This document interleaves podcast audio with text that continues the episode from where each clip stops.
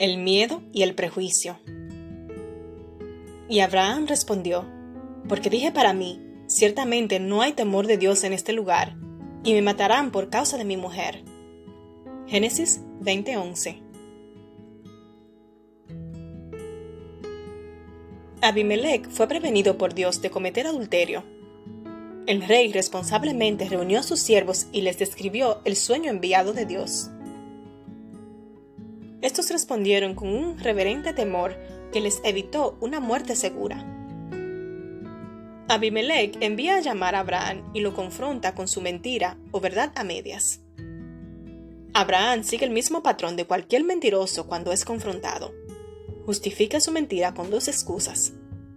No hay temor de Dios en Gerar, y sí, existía una relación consanguínea entre él y Sara.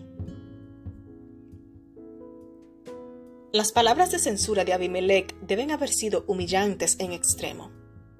El que había sido comisionado para representar, por precepto y por ejemplo, el verdadero Dios ante los habitantes de Canaán, ahora merecía el reproche de uno de sus gobernantes paganos. Su falta no solo había enturbiado la felicidad de su propio hogar, sino que también se había convertido en una ocasión de sufrimiento para el pueblo de cuya hospitalidad disfrutaba. Abraham había juzgado muy rápidamente a los habitantes de Gerar. Su miedo lo llevó a cultivar un pensamiento prejuiciado, actuar con ligereza y mentir. Nuestros miedos e independencia de Dios, así sea por un instante, pueden llevarnos a cometer actos no pensados o llenos de prejuicios, en los que suframos no solo nosotras, sino también nuestros seres amados y personas inocentes que nos rodean.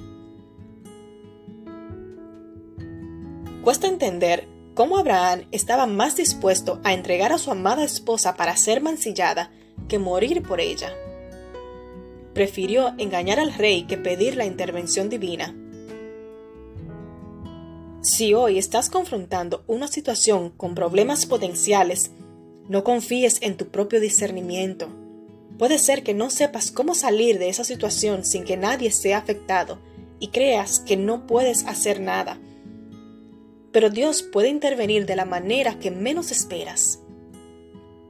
La misericordia y la gracia de Dios resaltan en todo tiempo. En el Antiguo Testamento hay muchas evidencias asombrosas de la misericordia y de la gracia de Dios. Dios no castiga la mentira de Abraham, sino que por el contrario lo envía para que interceda en oración por Abimelech.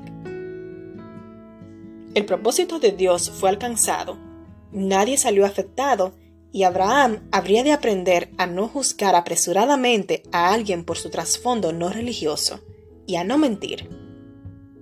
Ruega a Dios en este día que te ayude a no hacer juicios apresurados ni suspicaces.